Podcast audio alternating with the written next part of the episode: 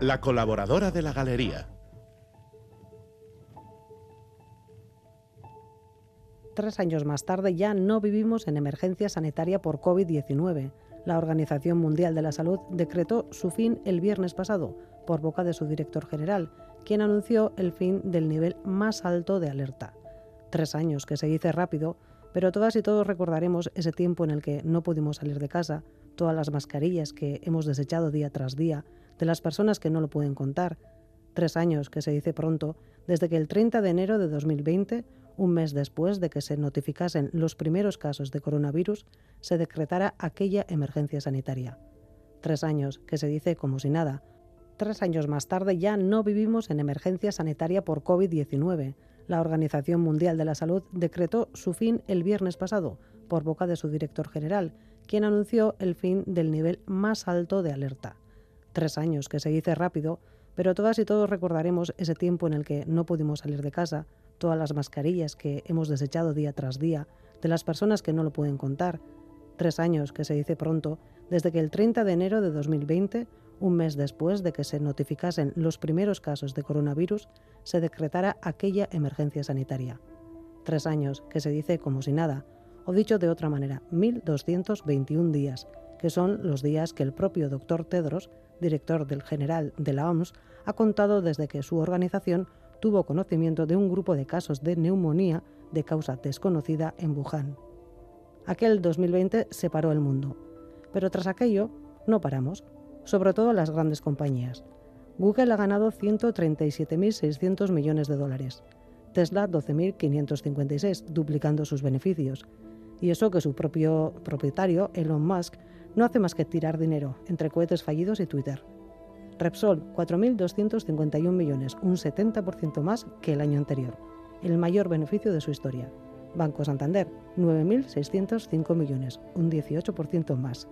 Ha batido su propio récord de beneficios. BBVA, 6.420 millones. Podría seguir con las cifras, pero lo resumo en este titular de Televisión Española. La gran banca pulveriza récords y gana 20.580 millones en 2022, un 28% más. Santander, BBVA, CaixaBank, Sabadell, Bankinter y Unicaja se benefician de la subida de tipos. Y eso que han tenido que hacer frente al impuesto de la banca. Esas mismas organizaciones que antes se beneficiaron del rescate y que ahora ni se plantean rebajar o aplazar los cobros de las hipotecas a las personas que no pueden hacer frente a la subida del Euribor, que amenaza ya con alcanzar el 4% deberíamos de poder denunciar a esas organizaciones de, no sé, apropiación indebida de dinero público, gracias a lo cual siguen ganando más y más dinero. Y así van, queridas y queridos, los locos años 20, un estado de emergencia permanente.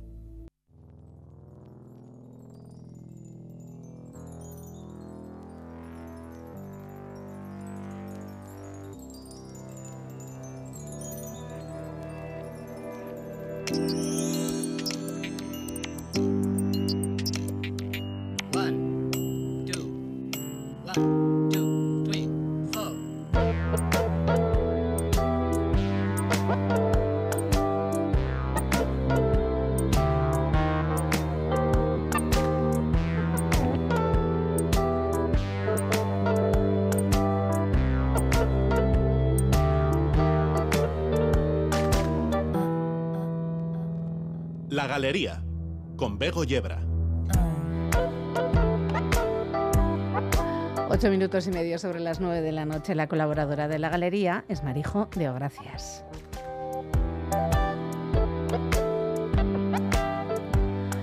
Tangana ha celebrado esta semana el quinto aniversario de Habitat Dollars. Hacer dinero es para siempre, con una reedición en el que incluye una canción inédita, Estrecho Alvarado. Con la colaboración de Pablo Pablo, hijo de Jorge Dresler, Estrecho Alvarado mira hacia sus trabajos anteriores a El Madrileño. Dedica al músico todo un homenaje a quienes estuvieron desde antes. Antes. Estrecho y Alvarado son dos estaciones contiguas del metro de la ciudad de Madrid. Con este viaje al pasado en metro comenzamos. Esto es la galería. Bienvenidas y bienvenidos.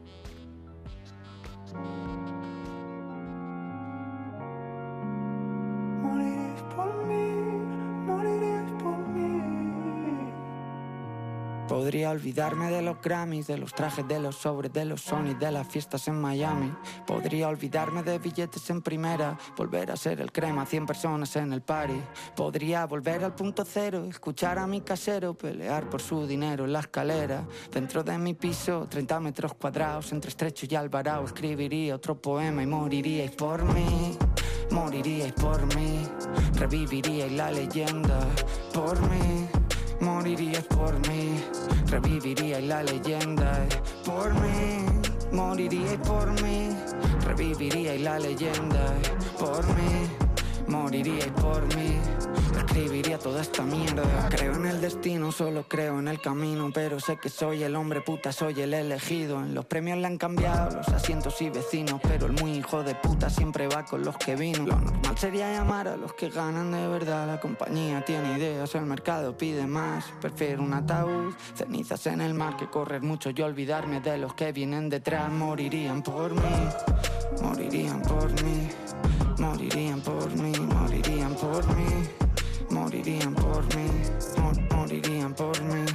Podría olvidarme de los Grammys, de los trajes, de los sobres, de los Sony, de las fiestas en Miami.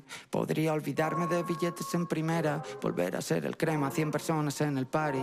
Podría volver al punto cero, escuchar a mi casero pelear por su dinero en la escalera. Dentro de mi piso, 30 metros cuadrados, entre estrecho y alvarado, escribiría otro poema y moriríais por mí. Moriríais por mí, reviviríais la leyenda por mí. Moriríais por mí, reviviríais la leyenda por mí. Moriríais por mí, reviviríais la leyenda por mí. Moriríais por mí, escribiría toda esta mierda. Ah.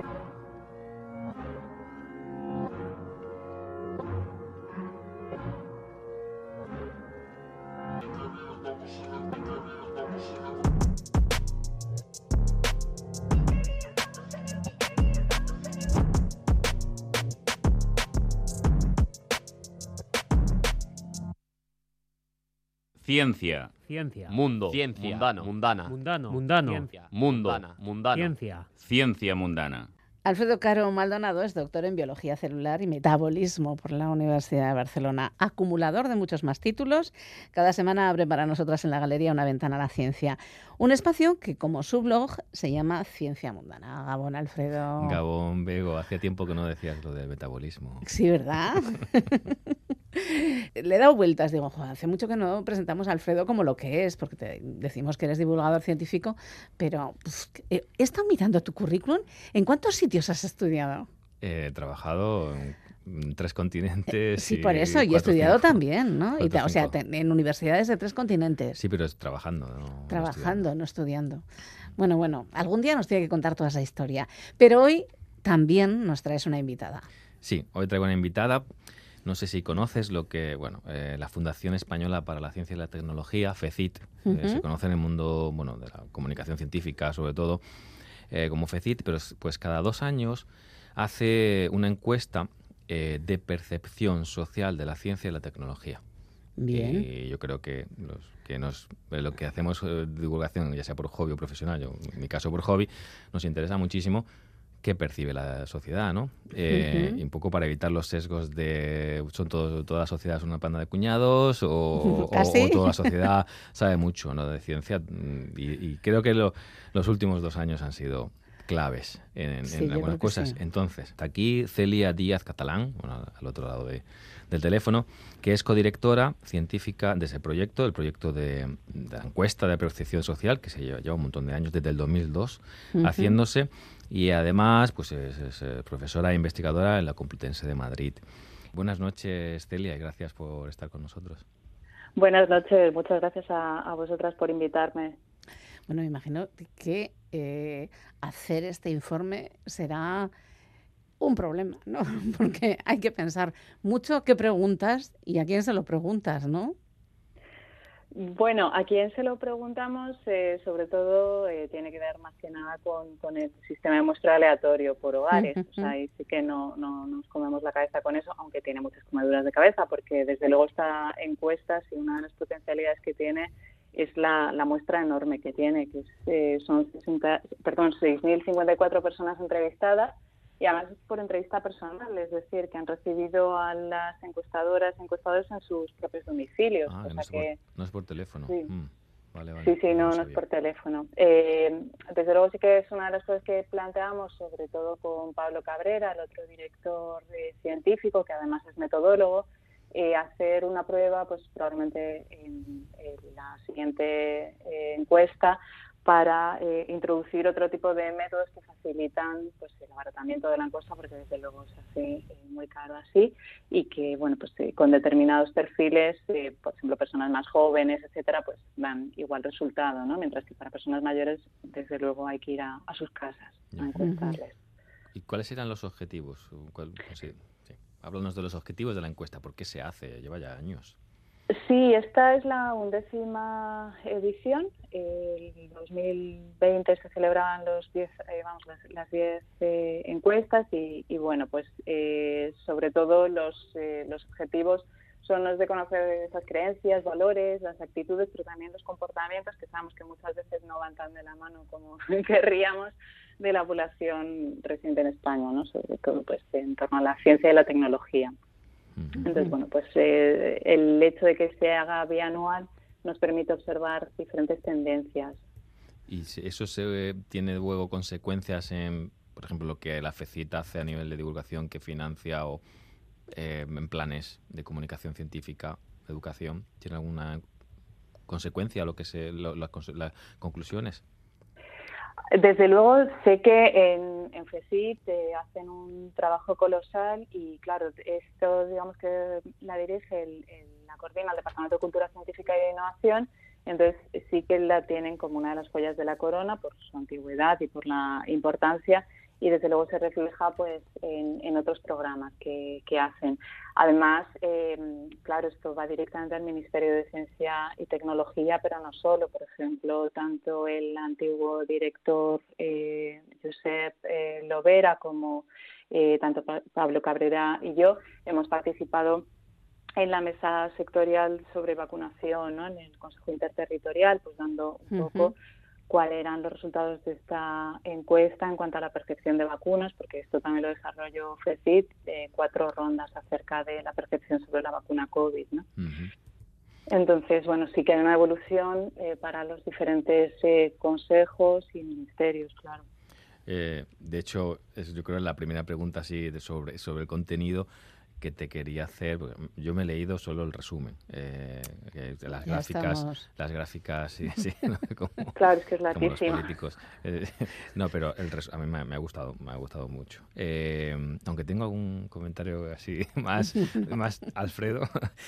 Bueno, pero em, lo primero es ¿Cómo consideraríais que, ha cambiado el conocimiento científico y el interés sobre la ciencia, eh, bueno, en general, después de la pandemia? ¿no? Yo creo que estos dos años han sido cruciales para la sociedad, eh, la, la, mirada que tiene la sociedad hacia la ciencia. ¿no? Sí, a ver, en, en general cuando hablamos del interés en, la ciencia, eh, pues, tenemos dos indicadores, ¿no? Uno que, digamos, es eh, el, que hacen en abierto, eh, sin decirles eh, sobre qué cosas tienen que opinar, sino que es un interés espontáneo. Ahí eh, la ciencia no está tan alto, ¿vale? Ahí tenemos un, un interés eh, medio, medio bajo. Sí que es verdad que hay eh, temas relacionados con, con, la ciencia que están a niveles muy altos, como puede ser la alimentación y el consumo, la medicina y la salud, eh, incluso la, ecología. Eh, pero cuando ya les preguntamos sobre cuánto les interesan diferentes temas y se pone la ciencia, ahí eh, tiene algo más de, de interés. Por ejemplo, eh, más o menos es eh, un 3,36 de media sobre 5. Y este sí que se ha incrementado con respecto a, a 2020. Entonces ahí sí que vemos esa diferencia, mientras que en la cita espontánea realmente el interés baja, ¿no? Hay otros temas que a, a la gente le, eh, pues le preocupan algo más, ¿no? Pues eh, por ejemplo la política cuando lo, lo decimos eh, o, o, cuando no se dice cuando es un interés espontáneo lo dicen, pero luego mm. la política también tiene muchos enemigos, ¿no? En el sentido de que hay mucha gente que, que no le interesa nada, con lo cual también pues bajaría esa claro. esa media. Eh, entonces ahí sí que vemos cómo ha crecido este nivel eh, de, de interés y también ha aumentado el nivel de conocimiento científico con respecto a algunas cosas. Eh, cuando hablamos de la alfabetización científica, ¿no? que son los indicadores que, se llevan haciendo pues desde que en, el, los años 70, creo que es la National Science Foundation americana la que em, empieza con este tipo de, encuestas, cuando se trata de los indicadores clásicos de alfabetización eh, científica y tecnológica, realmente no hay eh, muchos cambios. O sea, como, bueno, pues eh, hay cuestiones que siempre eh, dan índices, indicadores muy bajitos, ¿no? Como por ejemplo el, el, para qué sirve el número pi. La gente no lo tiene muy claro, ¿no? Es donde eh, hay un mayor eh, nivel de errores que se utilice para la, por ejemplo, la producción de, de neumáticos, ¿no? Sería también esa aplicación del conocimiento científico el que, digamos, hace más aguas en la población española. Pero que tiene, perdóname, es que tiene un poquito de trampa esa pregunta. Mm. Hay que mm. sigo bromeando, porque dice, es que lo tenía aquí apuntado. tienes apuntada la preguntita. Eh, eh, la relación, ¿cuál es verdad, no? La relación entre la longitud y el diámetro de una circunferencia, no, perdón, el número pi es la relación entre los catetos y la hipotenusa de un triángulo, ¿no? En realidad es la relación entre la longitud y el diámetro de una circunferencia y luego poner al lado. O para fabricar neumáticos. Y mm, claro, eh, tiene su trampa. Porque eso es la una gente trampa es, mortal, porque la eh, gente oye, piensa. catetos hipotenusa, pues eso suena a ciencia. claro. Digo. Claro, ahí está la cuestión, que suena a ciencia, pero no lo No tenéis vergüenza. O sea, habéis puesto en un aprieto a más de uno y a más de una. Sí, sin duda, eh, como la mitad de la población, desde luego, Sí. estaría. Pero eh, si ahí vemos, por ejemplo, que el 20, eh, no hay un 20 21% que, que, que no contesta, ¿no? que no se siente segura y no contesta. Entonces, eh, bueno, pues ahí vemos como hay cierta honestidad en el sentido de no reconocerlo, ¿no? Y decir, Sí. "Bueno, pues, esto me suena a chino, a lo que sea, y no, no lo voy a contestar. Pero, pero sí, también refleja precisamente eso, ¿no? El hecho de, porque suene a ciencia nos dejamos llevar, que esto sería un poco también... Una eh, conclusión muy interesante. Sí, uno de los peligros que tiene la desinformación científica, ¿no? Claro. El hecho de que lo parezca no significa que lo sea.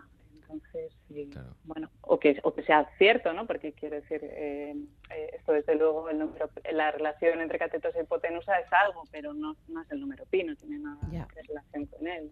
Entonces, eh, sí, es, es, es, es, es curiosa esta, esta relación. También por eso no valoramos la alfabetización científica en torno a un solo indicador, sino más bien a la media de todos. ¿no? Por lo que decir que también es verdad que gente que no está acostumbrada a, estudiar eh, matemáticas, pues se le puede pillar desprevenido, obviamente Mm. pero por eso hacemos un poco eh, esa media.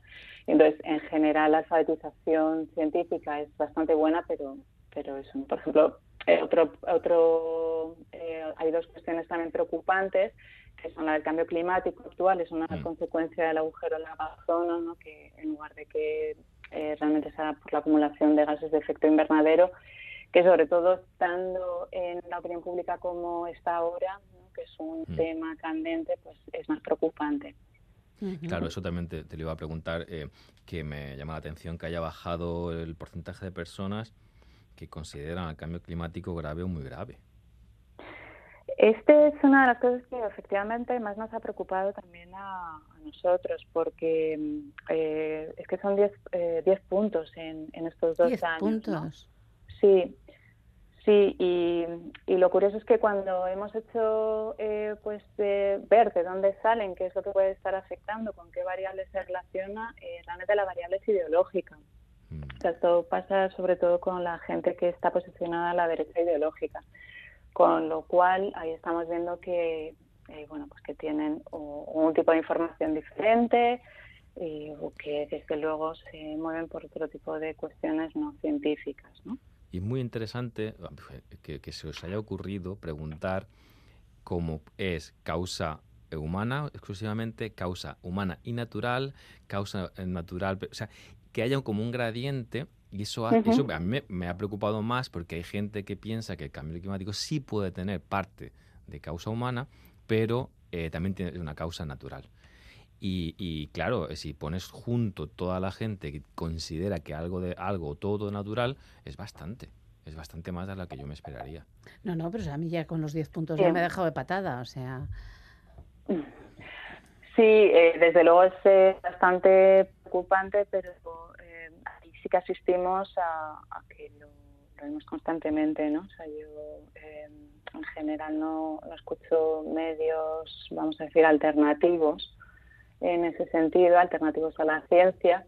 Y, es que vemos a, bastantes personas con, influencia grande diciendo que bueno pues que esto es eh, eh, periódico no que además nos hablan pues otra vez volviendo a, también a, las declaraciones que pueden parecer científicas con el tema de las glaciaciones etcétera no como de algunos hilos. Entonces es hasta cierto punto es normal que la gente tenga eh, pues esas confusiones, ¿no? Con, porque realmente esto está en, está en los, medios. de comunicación, claro. Sí.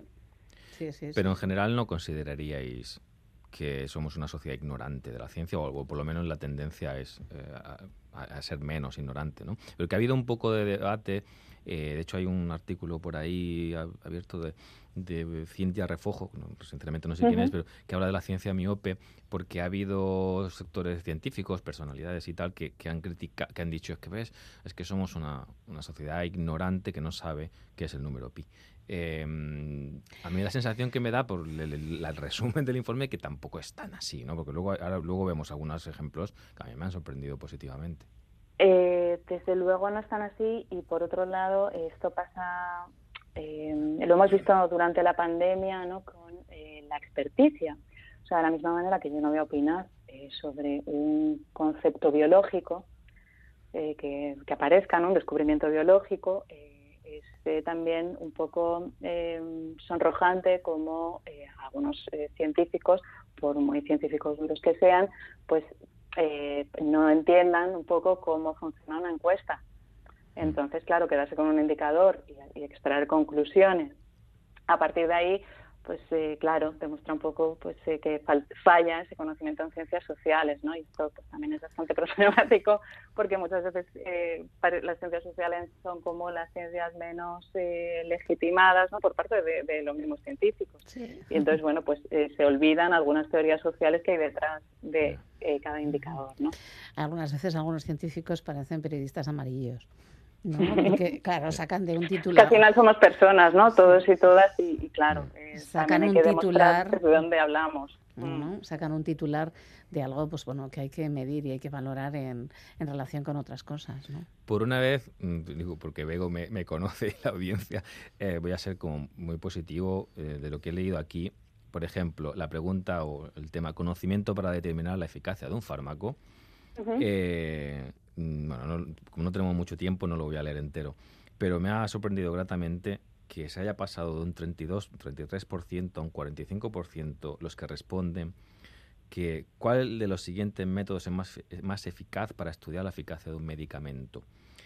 Y, y, los que más han respondido, casi la mitad, es administrar el fármaco a unos pacientes pero no a otros y comparar qué ocurre con los dos grupos se ha pasado de un 32, un tercio a casi la mitad. Eso es muy positivo porque dice mucho de que en esta pandemia ha habido mucho, eh, mucha expertitis, pero eh, algo bueno se ha sacado, que se ha entendido que, que, no es preguntar a los pacientes cómo se encuentran para ver si notan algún efecto. Como, como oh, decía, el, el 15%, el 15% de los me lo, ha dicho, me lo ha dicho mi vecina también. es buenísimo porque me lo ha dicho mi vecina. que esa es una medida fundamental, ¿no?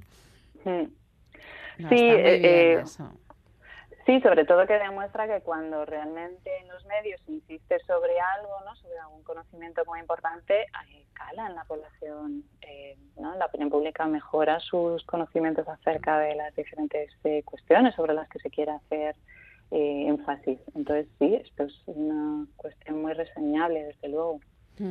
Y bueno, mm, también es positivo lo del método, como el conocimiento sobre el método científico. Y yo creo que para terminar, eh, me ha sorprendido mucho eh, las diferencias entre hombres y mujeres en, las respuestas. Háblanos un poco de eso. Sí, eh, pues no tengo una idea demasiado clara, pero sí creo que supongo que estará relacionado eh, con, con, varias cuestiones. Por un lado, eh, con que eh, las mujeres estamos mucho menos representadas en, todas las disciplinas STEM. Entonces, ahí pues se puede estar un poco basada en eso. Por otro lado, sí que hay también como una necesidad de otro tipo de conocimientos, de otro tipo de, de vías por parte de la población femenina. También lo vemos, eh, por ejemplo, en el mayor uso de pseudoterapias, ¿no? Como, mm. bueno, pues hay determinadas limitaciones en el conocimiento científico en las que, pues, en mayor proporción las mujeres eh, quieren estar más eh, en ellas, ¿no? O, resaltan más. Pues eh, sí, es muy, muy interesante. Yo animo a la gente a que entre, que lo busque, eh, muy fácil, FECID con Y, eh, encuesta de percepción social 2022. Y, yo lo que quería preguntarle es si esta encuesta, además de la utilidad que tiene para el universo científico, luego pues de repente la coge alguien y dice, bueno, tenemos que hacer ciertas políticas públicas en sentido de o el Ministerio de, de, Ciencia se le puede ocurrir una campaña de o incluso los medios de comunicación podemos tirar de ella no solo para sacar titulares como el del número pi, sino también, bueno, pues para, para hacer nuestro trabajo mejor, ¿no? Eh, sí, sí, para empezar. ¿Cómo, ¿A dónde llega la encuesta? Eso es lo que quería. Eh, a ver, eh, esto tiene diferentes vías, ¿no? La primera que es eh, la más clara divulgación científica, que es como, digamos, el primer paso, porque todavía los datos no han sido eh, demasiado analizados. Y bueno, pues ahí vemos titulares como los que habéis señalado, ¿no? Ciertas relaciones por sexo, edad, nivel de estudios, cuestiones así pero eh, luego ya, eh, pues cuando nos ponemos con los datos más a fondo, ya con otras eh, teorías sociales, podemos, por ejemplo, pues con lo que se refiere a la vacunación, por ejemplo, Pablo yo lo pasaremos al Ministerio de Sanidad, ¿no? pues cómo va esa percepción, por ejemplo, sobre la gripe, ¿no? o sea, vacunación de la gripe. FECIP ya hizo un trabajo concreto demandado por el Ministerio de Ciencia sobre las energías renovables, ¿no? Para entender, eh, eh, pues un poco, eh, viendo que había una cierta falta de, información o de conocimiento de las diferentes energías renovables y su uso por parte de la opinión pública, pues lo que hicieron FECIT, que acaba de salir de hecho, es un informe incluso con infografías formativas ¿no? de, cómo funcionan estas energías. Entonces, os digo así unas cuestiones pequeñas pero luego, eh, claro, los análisis más eh, profundos pues son los que ya estamos haciendo eh, y además esto está, a, los datos son abiertos a disposición de todos los científicos sociales que, quieran para, para, analizar cosas más al detalle ¿no? y, ahí pues desde luego no solo que vaya a, a, las revistas científicas sino también pues a los diferentes comités, ¿no? gabinetes de asesores tanto en el nivel central como, vamos, en el gobierno central como en los gobiernos autonómicos y locales, claro. Pues nada, pues muy, muy, interesante sí. Eh, tu labor, muy importante vuestra labor. Mm. Muchas gracias. La vuestra, obviamente, ya lo sabemos, ¿no? El cuarto poder, claro que lo es. Sí, bueno, pero vamos a intentar no sacar titulares como el de Pi, ¿vale? Sí. vamos a ver. Eh, Celia Díaz Catalán, muchísimas gracias por estar esta tarde-noche con nosotras en la galería. De verdad que ha sido un placer. Gracias. El placer es mío, gracias a vosotros.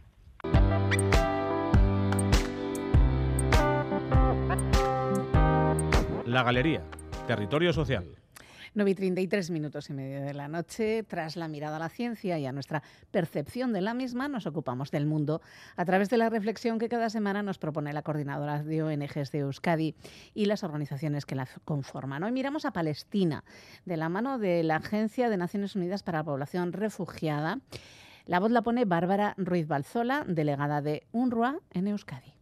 Este 15 de mayo de 2023 se cumplen 75 años de la Nakba, la catástrofe, un viaje sin retorno, el fin de la libertad, el cumplimiento de derechos y de la igualdad para la población palestina. Tras la primera guerra árabe-israelí, más de 700.000 palestinos y palestinas fueron expulsados de sus hogares y desde entonces no han podido volver. La población refugiada de Palestina, ubicada en Líbano, Siria, territorio palestino ocupado y Jordania, es hoy en día una comunidad de casi 6 millones de personas, lo que supone una cuarta parte de la población refugiada del mundo.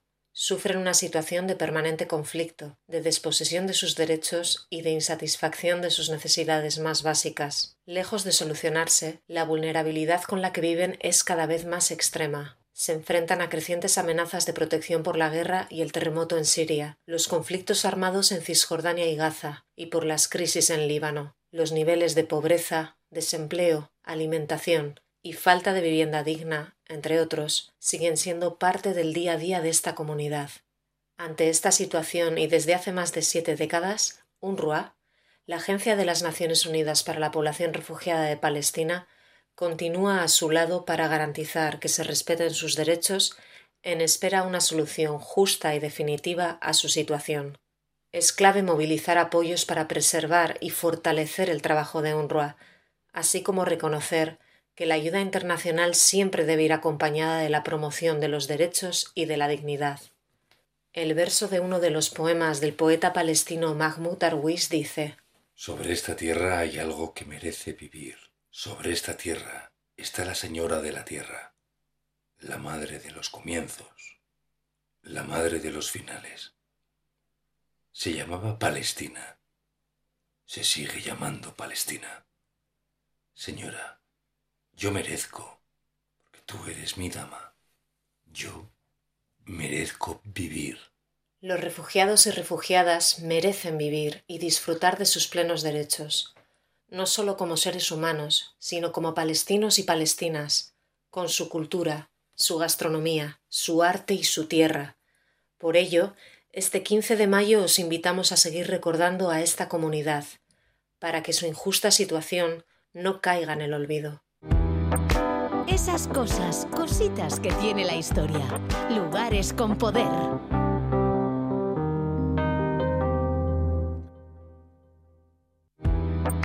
Esas cosas, cositas que tiene la historia, lugares con poder. Pues sí, lugares con poder. Y como Carlos Perales siempre está, bueno, pues pegado a la actualidad, aunque viva en la historia, pues hoy nos va a hablar de un tema que sigue siendo de actualidad, aunque hace muchos años que pasara y que además eh, bueno, nos pilla muy cerca. Carlos Perales, León, ¿cómo estás? León, veo muy bien. Un placer estar de nuevo y escucharnos. Efectivamente, me ha gustado eso, ¿eh? de, la actualidad viviendo la historia. Pues claro, ¿no? ¿Cuánta falta hace la historia en la actualidad para recordarles a muchos? Muchísimo, muchísimo. Además, no inventarse, no reinventarse la historia, ¿eh? Bueno, estaría muy bien, que hay mucha gente que se la intenta reinventar todos los días y nos la vende, bueno, de aquella manera. De aquella manera. Todo de aquella, manera. Pero nosotros, si nosotras somos muy directos y nos vamos a qué lugar con poder pues nos vamos a ir a un lugar muy cercano y que probablemente luego haya quien no tenga que moverse porque nos estará escuchando desde allí. Nos vamos a Guernica. ¿Qué te parece? Pues me parece fenomenal. es un sitio precioso. La fecha lo amerita. El 26, bueno, pues se conmemoraba el bombardeo de la, de, la, villa, Guernica. Así es. Así que qué mejor, bueno, pues no, qué, mejor eh, fecha un poco pues por de nuevo contar esa historia y, seguir recordándola que viajar hasta hasta Guernica. Y además, más allá, aunque luego lo mencionemos por supuesto, porque si por algo es conocida Guernica es por por su bombardeo, Guernica tiene varios poderes. ¿eh? Unos cuantos. efectivamente, más allá de, ese poder histórico, digamos, del, hecho de haber sido una villa bombardeada y, de todo ese simbolismo, tiene un poder artístico, por supuesto, porque quizás sí trascendió ¿no? las fronteras es por el famoso cuadro de, de Picasso, pero mucho antes y actualmente también tiene un poder, digámoslo, efectivo, es la sede de las juntas generales de Vizcaya, del territorio histórico de Vizcaya y en su momento del señorío de, de Vizcaya. Con lo cual eh, creo que era un, lugar y es un lugar que merece estar en nuestra en nuestra galería. Perfectamente. y yo diría más, sigue siendo hoy un lugar de poder, por ejemplo, por ese Museo de la Paz. También del que mm, quien no, que no se puede acercar, en la página web tiene muchísima información eh, sobre bueno, todo lo que tiene que ver con el, con el bombardeo de Guernica, con la historia, los premios también que conceden, se conceden en Guernica, eh, y luego, más allá de todo esto, el poder natural, digamos, el paisajístico, el lugar, el enclave en el que en el que está, con lo cual merecía, ¿verdad? sí, sí, amerita acercarnos hasta Guernica. Entonces empecemos desde el principio. Pues nos vamos al, al inicio, vamos eh, a ese poder eh, histórico, ¿no? Del bombardeo de Guernica aquel 26 de, de abril de 1937. Es verdad, y esto hay que decir, que Guernica es el, más conocido, como y por razones que luego mencionaremos también, pero antes, el mes anterior, tenemos los bombardeos de Durango, el famoso del Orrio o el 31 de, de, marzo. De marzo. Pero quizás Guernica, eh, bueno, trascendió ¿no? ese, e, ese entorno, sobre todo más allá de, bueno, por el hecho del bombardeo, por supuesto, pero luego por el encargo que se le va a hacer a, a Picasso de ese mural que el titular Guernica para el pabellón español de la Expo de, París.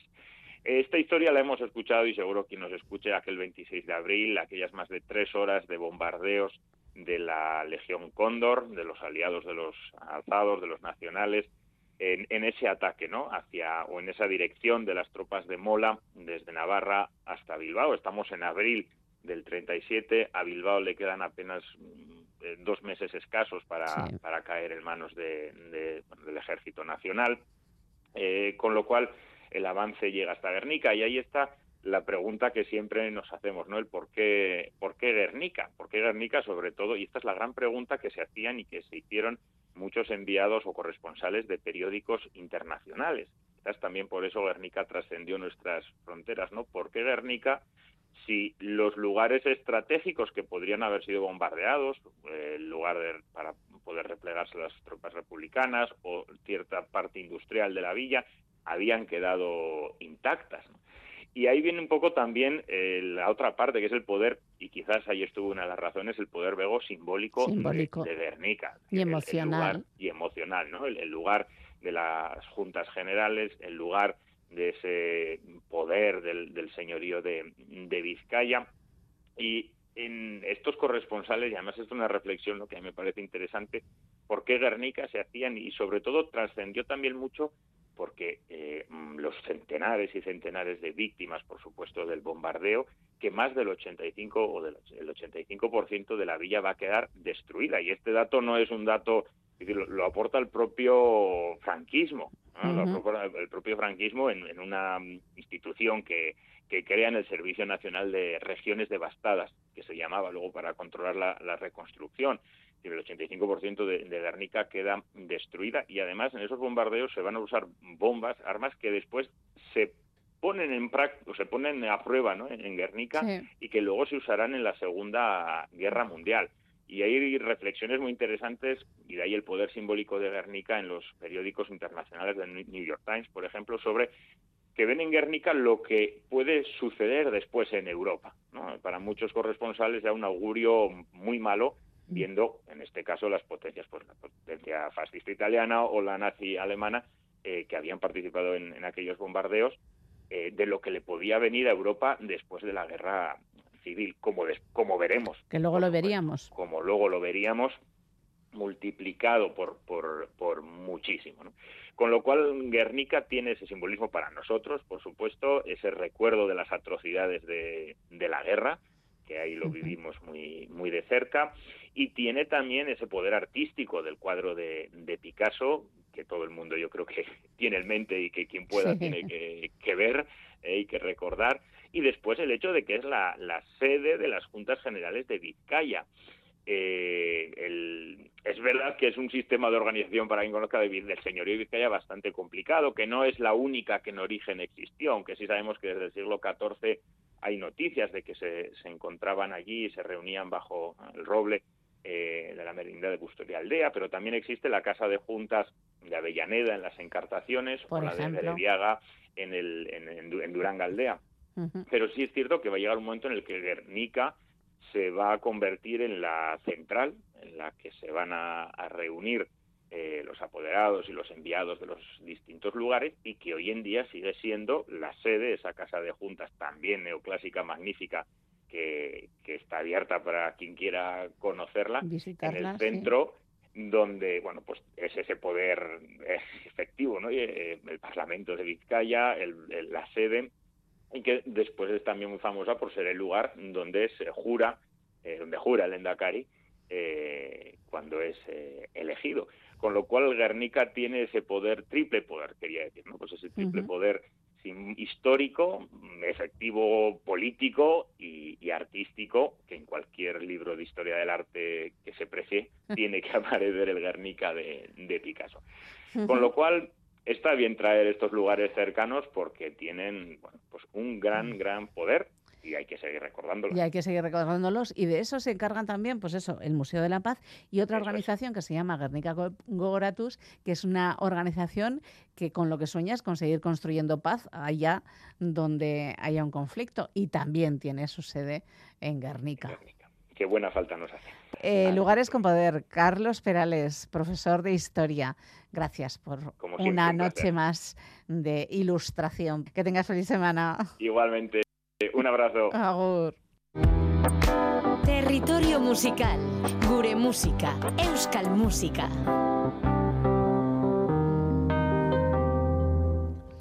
Bueno, aunque tenemos mini galerías, siempre tenemos ese espacio que dedicamos a la música que se hace en Euskal Herria y en Euskera, y siempre de la mano de Berria y el portal que impulsan de música en Euskera, que es Badoc.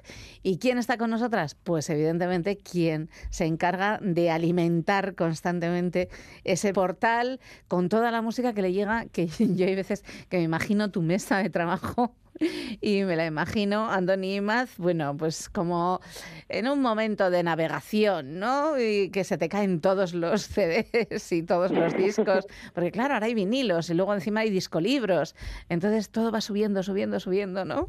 Y de vez en cuando ponemos un, un mercadillo ya. Sí, ¿no? Cuando no vamos a basto para... Ya, nosotros solemos regalar. algo. Nosotros solemos regalar libros y, bueno, algún disco por aquí que va llegando también, ¿eh? También por aquí va llegando algún disco y no solo llegan a la Gastea, también nos llegan a nosotras y solemos hacer eso, solemos regalar eh, a los oyentes en algún momento determinado. Decimos, eh, que tenemos regalo. De hecho, tenemos libros, así que si queréis, mandadnos al 688-840-840. Queremos leer. Si ponéis eso, os mandaremos algún libro. Eh, y algún disco también, que también tenemos por aquí. Queremos escuchar música también, lo podemos hacer. Eh, ¿Qué tal, qué tal la semana? Ha habido cosas, ¿no?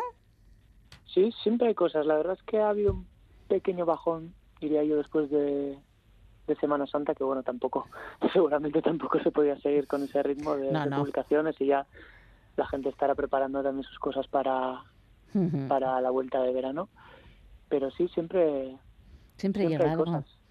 Y siempre llegan cosas, algunas muy interesantes. Bueno, eh, la primera cita es con un solista que no fue, pero lleva ya mucho tiempo siendo, ¿no? Exacto, con, con Iñun, el proyecto de Miquel iniciaba, que supongo que estará preparando un disco largo porque nos, nos regala así canciones sueltas cada, cada mes o cada dos meses y siempre es una sorpresa ver lo que hace porque a veces bueno, le da por un pop más, más guitarrero, otras veces más, más electrónico, como es el caso de, de, la canción que vamos a escuchar ahora. Sí. Y bueno, siempre, siempre suelen ser propuestas divertidas, por lo menos. La verdad es que está, está muy bien Iñun. ¿Qué, ¿Qué trae? Pues lo nuevo de Iñun se llama Música al Gustiduna.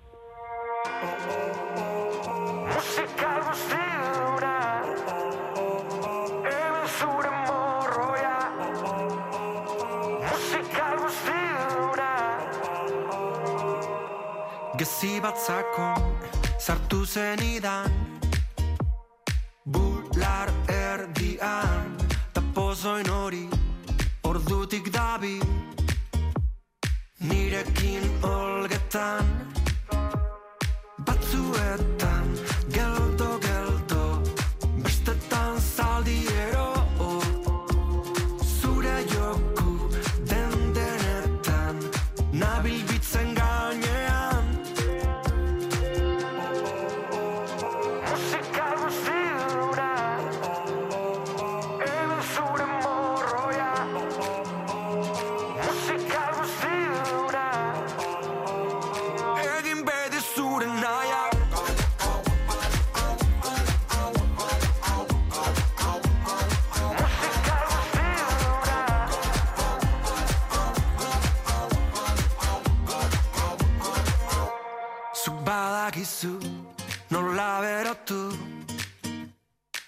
Zete klasakatu tentaldi denak gordeta.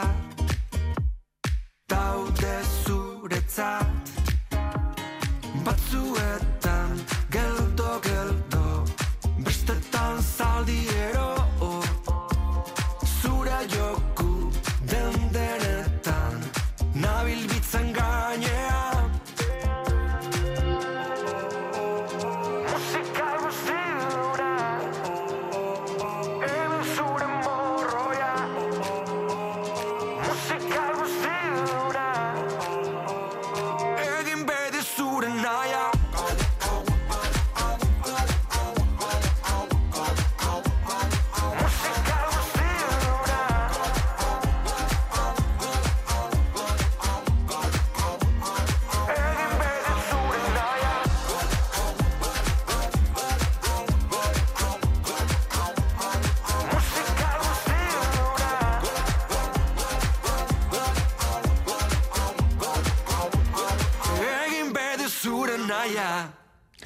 ponemos místicos, pero con música electrónica. Está muy bien, niño.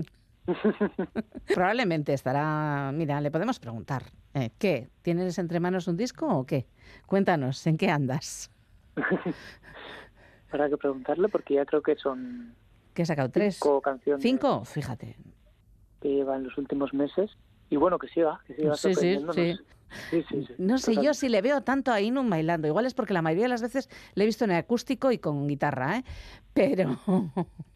Bueno, en los videoclips que acaba de sacar, ahí, se, ahí, le ve, sí, ahí se le ve contento bailando también. Sí, sí, también, también.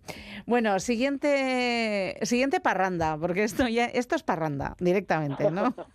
Lo que nos has traído. He pensado que esto te va a gustar también, sí. Seguro. Pues es una de las sorpresas de la temporada, al menos para mí, para los que no los conocíamos tanto. Uh -huh. eh, es un tema del grupo Raimundo el Canastero y acaba de publicar un disco llamado No todo es rumba. Uh -huh. Hasta ahora, por lo que han comentado, se han hartado ya de tocar rumba y es un disco muy fresco, súper bailable, con muchísimo humor.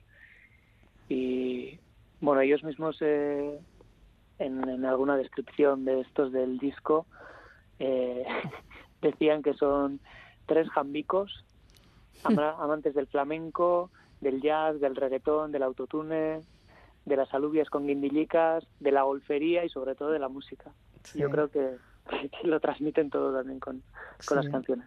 Pero hacen, no, no solo hacen rumba, también hacían cumbia y también hacían otros, sí. otros ritmos, pero todos bailables.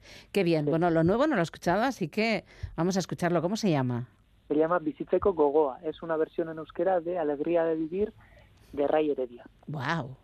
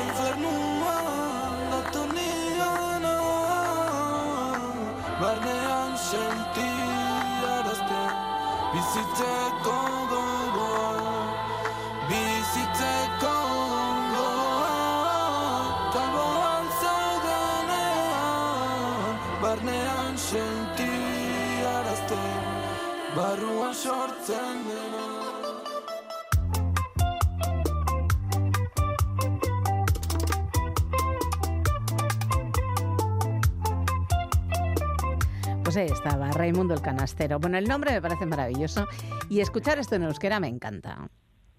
Es un temazo. Esto es un temazo, esto lo vamos a bailar muchísimo. Sí, sí. Y bueno, el disco entero merece muchísimo la pena, ¿eh? Sí.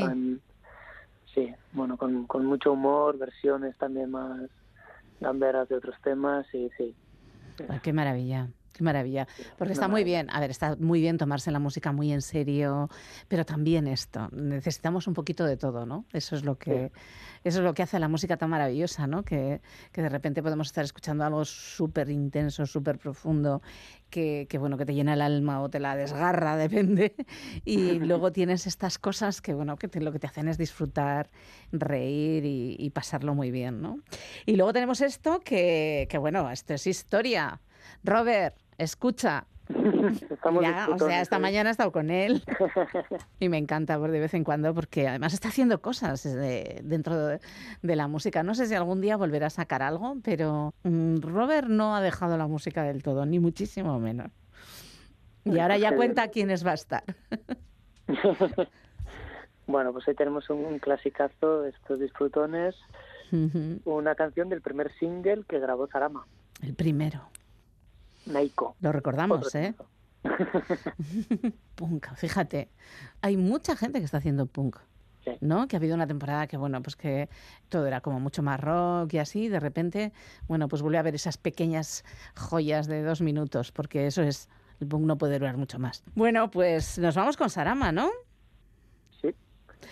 Eh, pues que tengas... muy buena manera de... Sí, sí, es una manera estupenda. Nos podemos poner a saltar. Bueno, cuidado con las rodillas, tened cuidado que la cosa no, no, no va tan bien. Ahora, como hace tantos años cuando les veíamos por las plazas, que tampoco, bueno, han tenido dos, dos, dos épocas, eh, una primera hasta el 94 y luego desde el 2009 hasta el 2015 todavía decidieron darse una vuelta por ahí y sacaron un disco, creo. No estoy muy segura, pero me suena que sacaron un disco o un par de ellos. Eh. Sí, ¿no? Pues nada, Andoni, nos encontramos la próxima semana y con más música. Y es que... Eso es. ¿Dónde Tened buena están? semana a todos. Agur. Y a todos y a todas, pues igual que Andoni, que tengáis muy feliz semana. Ahora, amigos y amigas.